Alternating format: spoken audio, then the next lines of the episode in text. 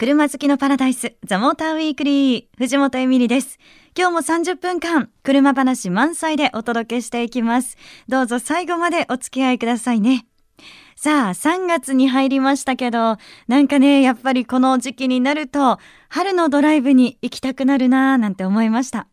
ちょうど私、あの、昨年の秋頃だったかな？秋の初めぐらいだったかな？あの、初めてサーフィンの体験をしに千葉県に行ったんですよ。で、その時にあの房総半島をね、こう海岸線の方を通ってったんですけど、あの春になるとすごくそのお花が咲いて、この辺りって綺麗なんだよっていう話を聞きました。で、行ってみたいなーって思ってたんです。あの房総半島って花も綺麗ですけど、美味しいものもね、またあるじゃないですか。私よく行くのがあの番屋っていう名前のお店なんですけど、えー、漁協のね直営店でいろんなこうお刺身新鮮なものだったりとかあの美味しいお魚の天ぷらが食べれたりとかなんかそこに寄りながらこう花を見ながら春のドライブいいなーなんて思いました。皆さんはどうなんでしょうね。春のドライブどんなところに行かれます？神奈川県はね、もちろんだと思いますけど、こんなところに行きますというのもぜひ教えてもらえたら嬉しいなと思ってます。え皆さんからのメッセージ、今日もお待ちしてます。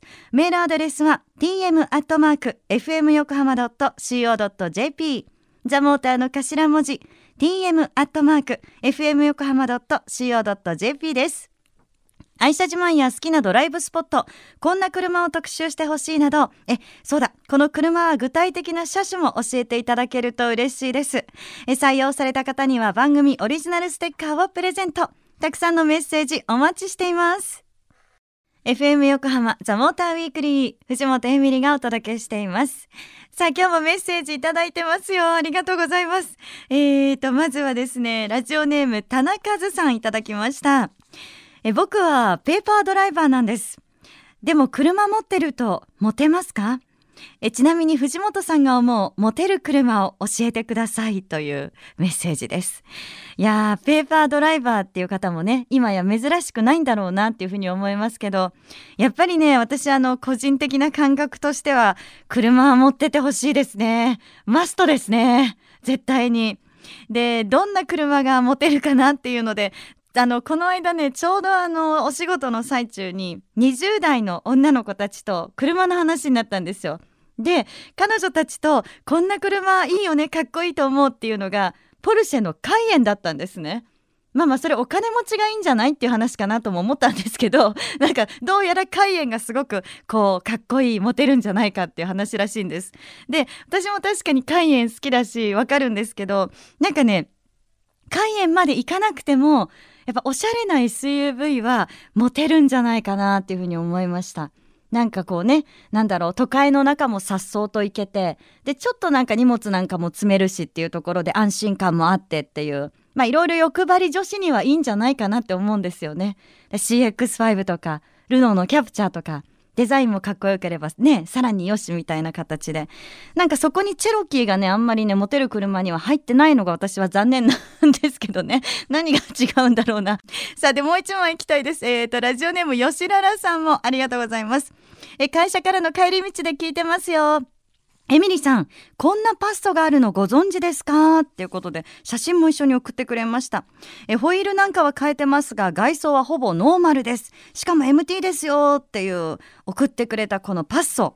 なんかね、パッソじゃないんじゃないっていうぐらいパッソに見えないんですけど、これほぼノーマルっていうのがすごいな。顔もかなりね、なんか迫力があって、ね、えー、これはちょっとあの、すごいなと思いました。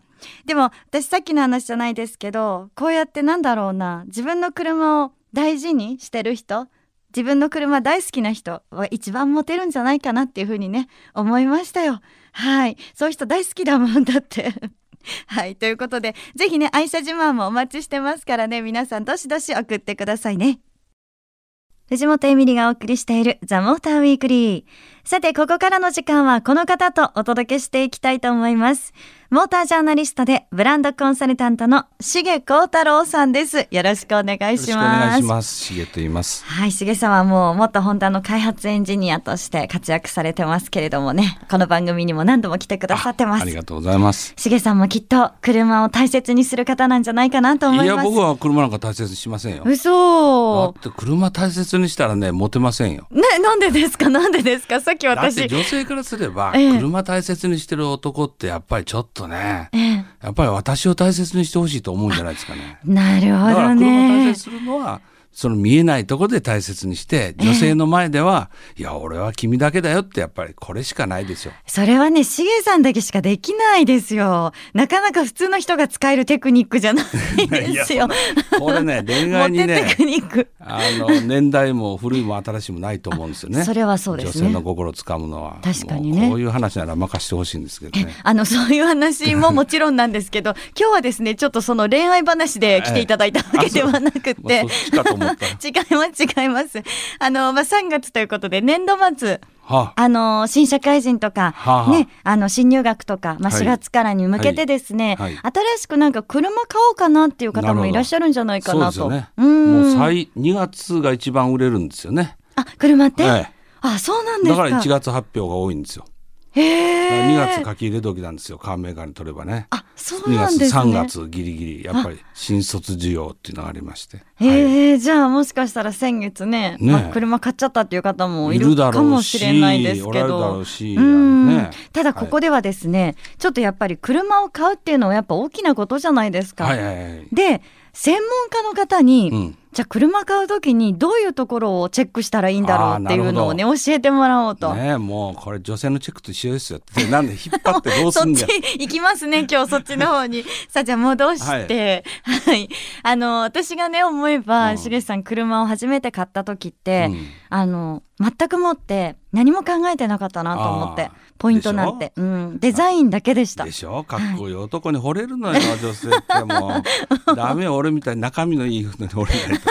いや、中身本当大事ですよね。大事なんですよ中すごくね。そう。で、それれは本当車も一緒だなっていうふうに、ええ私つくづく思う時あるんですけど、そうそう。で、やっぱデザインだけじゃダメですよね。そうそうあのねやはりあのー海外ではアメリカとかヨーロッパね、自動車先進国なんですけどもやはり皆さんね中身をちゃんと調べて買われるんですよね。はい、はい。えそうなるとどういうふうに中身を調べてチェックすればいいんですかね？うん、それではねいろいろまあ公のものもあるんですけどそれはまあ後で紹介するとしましてまず今おっしゃったようにそのまずはスタイルで見ちゃうんですけども、うん。中身を見るとしたらいろいろコツがありまして実は私今ね、リストアップして持ってきたんですけどあもありがとうございます。い。ろいろあるんですけどね一番まあ分かりやすいのが例えばそのカタログとかディーラーさん行かれてみた時にまあ視界なんですよね。視界、ええ。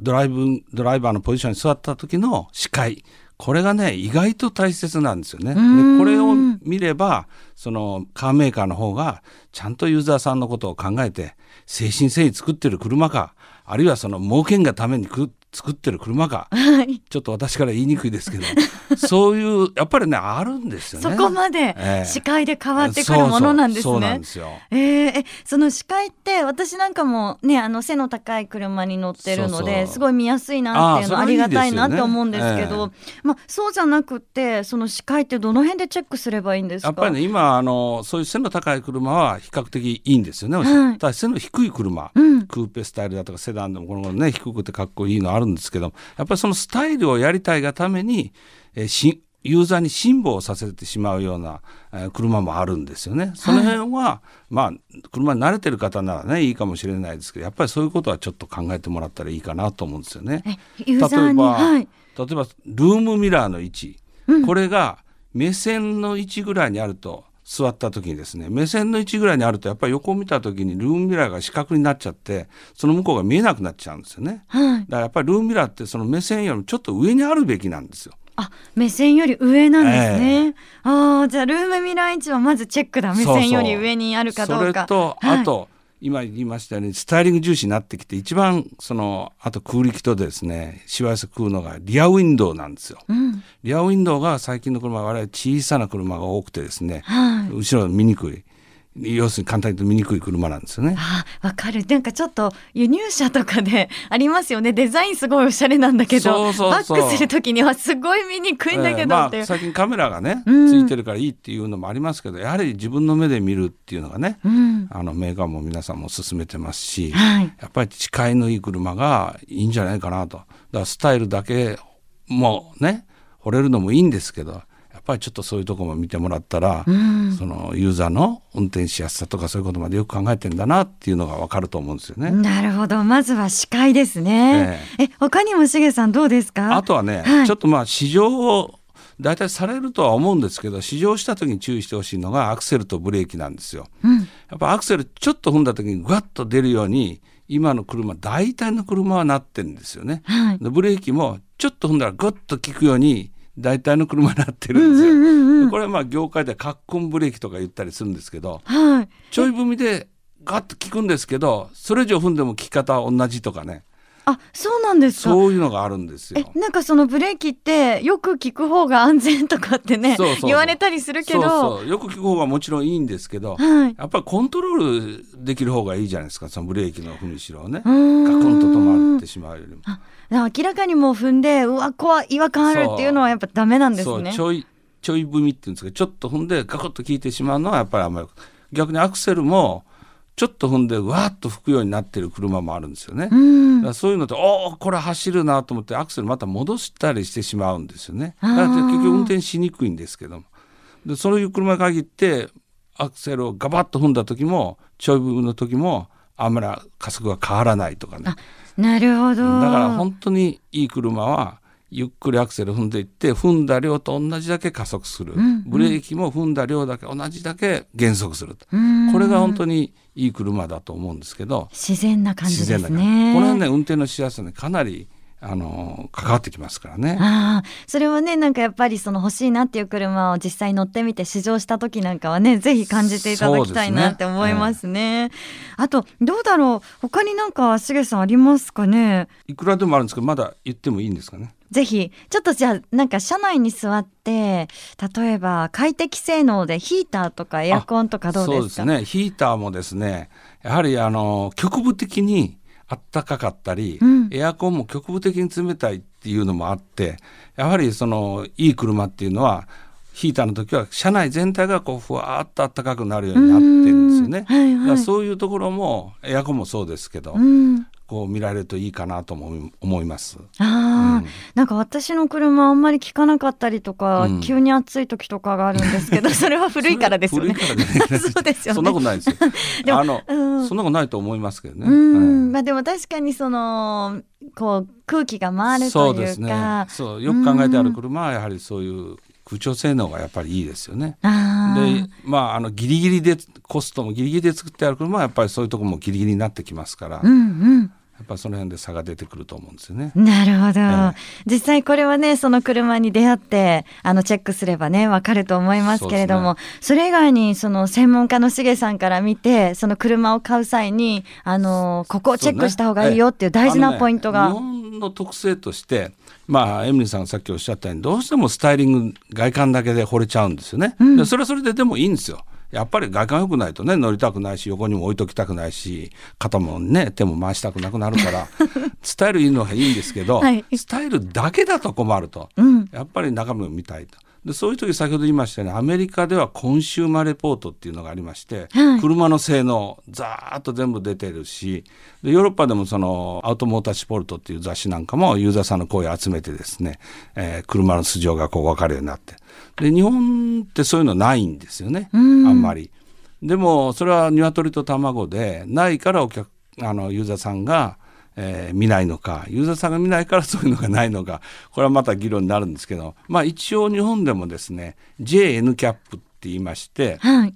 まあ、J っていうのはジャパンの日本で N キャップっていうのは NCAP って書いてニューカーアセスメントプログラムっていうんですけど、こういうのはあの公的な機関がやってまして、えー結果も公表してるんですよね。はいでもともと衝突が多かったんですけども、えーブレーキ性能だとかえーそういうのもやってますしチャイルドシートの性能もやってますし、うん。いろいろそういう車の性能をねこれをネットで行けば多分見れると思うんですけど。その車の安全性に関する、まあ、ランキングまあ今のところ安全性ですね。うん。で最近時はあの衝突軽減ブレーキとか言ってはい。あれの性能も見るようになってもうランキング付けされてるんですよね。あじゃあそれを見れば実際にあこの車は安全性能が、うん。まあ高いと言ったら一概には言えないかもしれないけどいい位置にいるなっていうのが分かる。だからまああの基本は全部認定通ってますので、うん。基本のレベル以上にあることは間違いないんですけども、はい。その中でもあのよりよくえーやってる車と、まあ、そこそこの車と、まあ、それはばらつきがあるんですよね。でそれがこのいうアセスメントプログラムで公表されてますので、はいそういうのをちょっと勉強してもらうと、えーいいかなと。そうですね、事前にね私なんかも全然見なかったですけど 正直。ただこういうのがあってこれをチェックねすぐできるんだったら見てからの方が絶対いいですよそうね。えーまあ、この後ネットですぐ見れますからね、うん。ショート性能も分かりますし、はい、はい、燃費もね、えーはい、ちなみに JN キャップなので JNCAP、うん。これでパソコンで検索すればねあそうですね、うんええ。出てくるかと思います。はい、ということでしげさん専門家からの車の買い方ポイントありがとうございました。はい私もこれを踏まえて 買いたいなというふうにそんな。言うほど大層な話いやそんなこと言わないでください。大層な話でした。またぜひお願いします。はいえしげこうたろうさん来ていただきました。ありがとうございましたありが。とうございました。藤本エミリがお届けしてきました。ザ・モーターウィークリー。いかがでしたでしょうか？今日はね、車の買い方ということで、JN キャップ。この言葉を知りましたけれども、私全然なんか勉強してなかったなーっていうことを実感しました。あの、やっぱりこう車を買う時っていうのは、今みたいなね、時は事前に、そして誰でもそういう情報を調べることができる。これはすごく大きいんじゃないかなって思いました。自分にね合う車と出会うためにもやっぱりいろんな情報を経てで車に関心を持って勉強するのが一番いいんだなっていうふうにね感じましたさて、ザモーターウィークリー。今日の放送は翌週番組サイト、ザモーター .jp にアップされます。こちらもぜひチェックお願いいたします。そして LINE アットにザモーターウィークリーのアカウント開設してます。番組情報など発信してますので、よかったら友達登録もしてくださいね。えそして番組 Facebook もあります。私も書き込みしてます。こちらもぜひ覗いてください。さあ、そしてザ・モーターウィークリーでは皆さんからのメッセージお待ちしています。メールアドレスは tm.fmyokohama.co.jp ザ・モーターの頭文字 tm.fmyokohama.co.jp です。番組の感想、愛車自慢、えそして私へのおすすめのドライブスポットもぜひ教えてくださいね。採用された方には番組オリジナルステッカーをプレゼントします。それでは皆さん、良い休日ドライブを。ザ・モーターウィークリー。お相手は藤本エミリでした。また来週。